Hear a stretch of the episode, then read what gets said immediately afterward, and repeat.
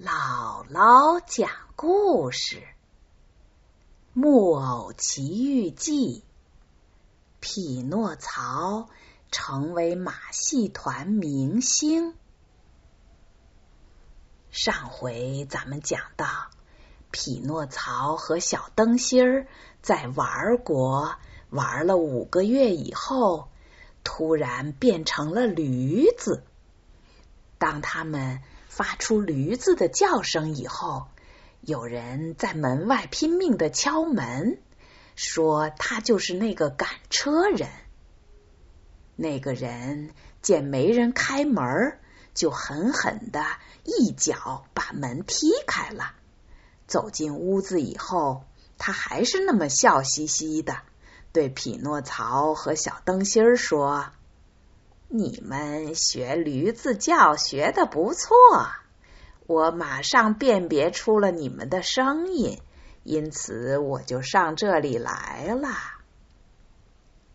听了他的话，匹诺曹和小灯芯儿十分泄气，耷拉着脑袋，垂下耳朵，夹紧尾巴。那个人拿出一把刷子来。把他们的毛刷得亮光光的，然后给他们套上辔头和缰绳，准备牵到市场上去卖掉，好大捞一笔。刚一到市场，马上就有买主来了。小灯芯儿被一个农民买去了，这个农民的驴子昨天刚死掉。买匹诺曹的。是个马戏班班主，他买匹诺曹是为了训练他，让他和马戏班的其他动物一起又跳又舞。现在我们明白那个车夫是干什么的了。这个坏家伙对孩子们说尽甜言蜜语。把讨厌书本和学校的懒孩子全都收罗到他赶的车上，带到这个玩国来，让他们快快活活的玩上一段日子。等到这些上当受骗的可怜孩子变成驴子以后，他就把他们牵到集市上去卖。他因此捞到许多钱，成了个百万富翁。匹诺曹变成驴子之后，命运会怎么样呢？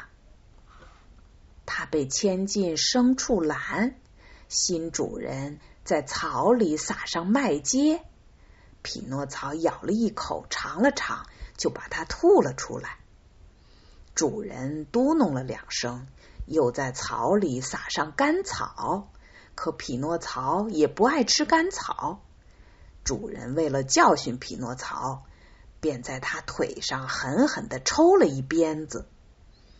匹诺曹疼得大哭大叫，嚷嚷着说：“咿呀咿呀，麦秸我嚼不动，干草会让我肚子疼。”主人听了更生气了，又给了他一鞭子。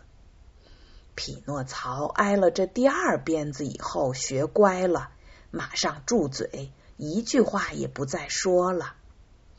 可是，在草里别的什么东西也找不到，最后他只好吃干草，把干草尽量嚼烂以后，闭上眼睛，勉强咽了下去。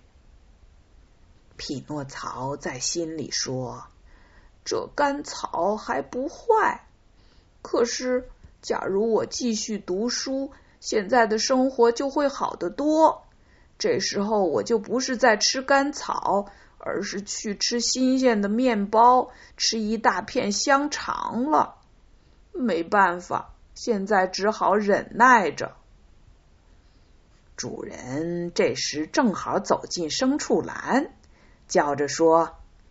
忍耐一点吧，你以为我把你买来只是为了给你吃给你喝吗？我把你买来是为了让你干活，是为了让你给我挣钱的。好好干吧，你跟我到马戏团去，我来教你跳舞。”可怜的匹诺曹挨了无数次皮鞭以后，被逼着学会了一些表演。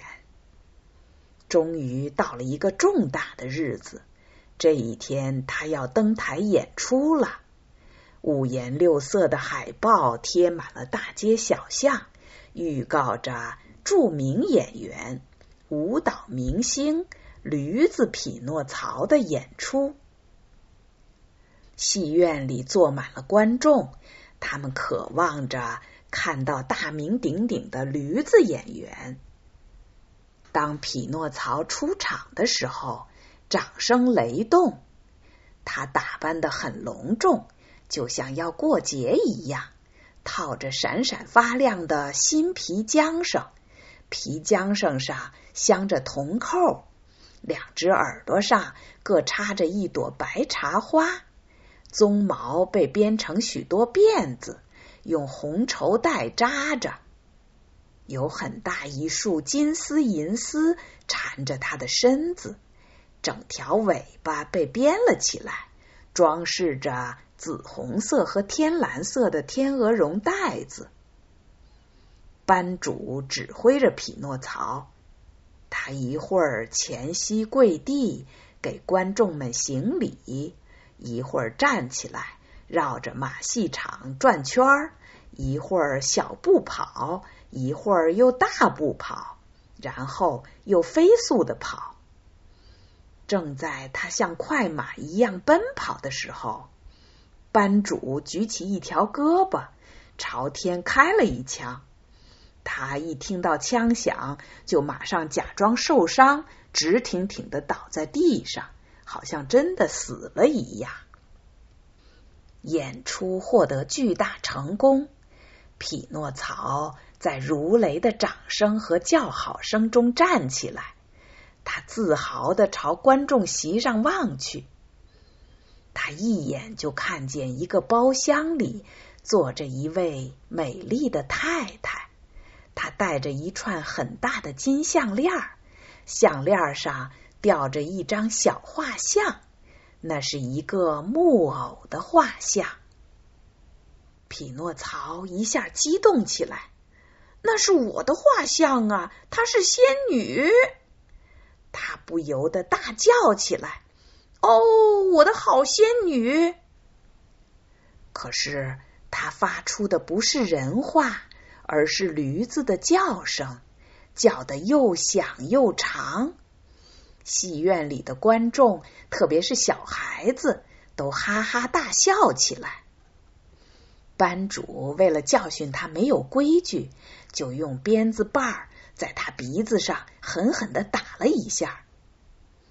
可怜的匹诺曹疼极了，他伸出巴掌长的舌头舔呐舔呐，以为这样可以减轻一点痛苦。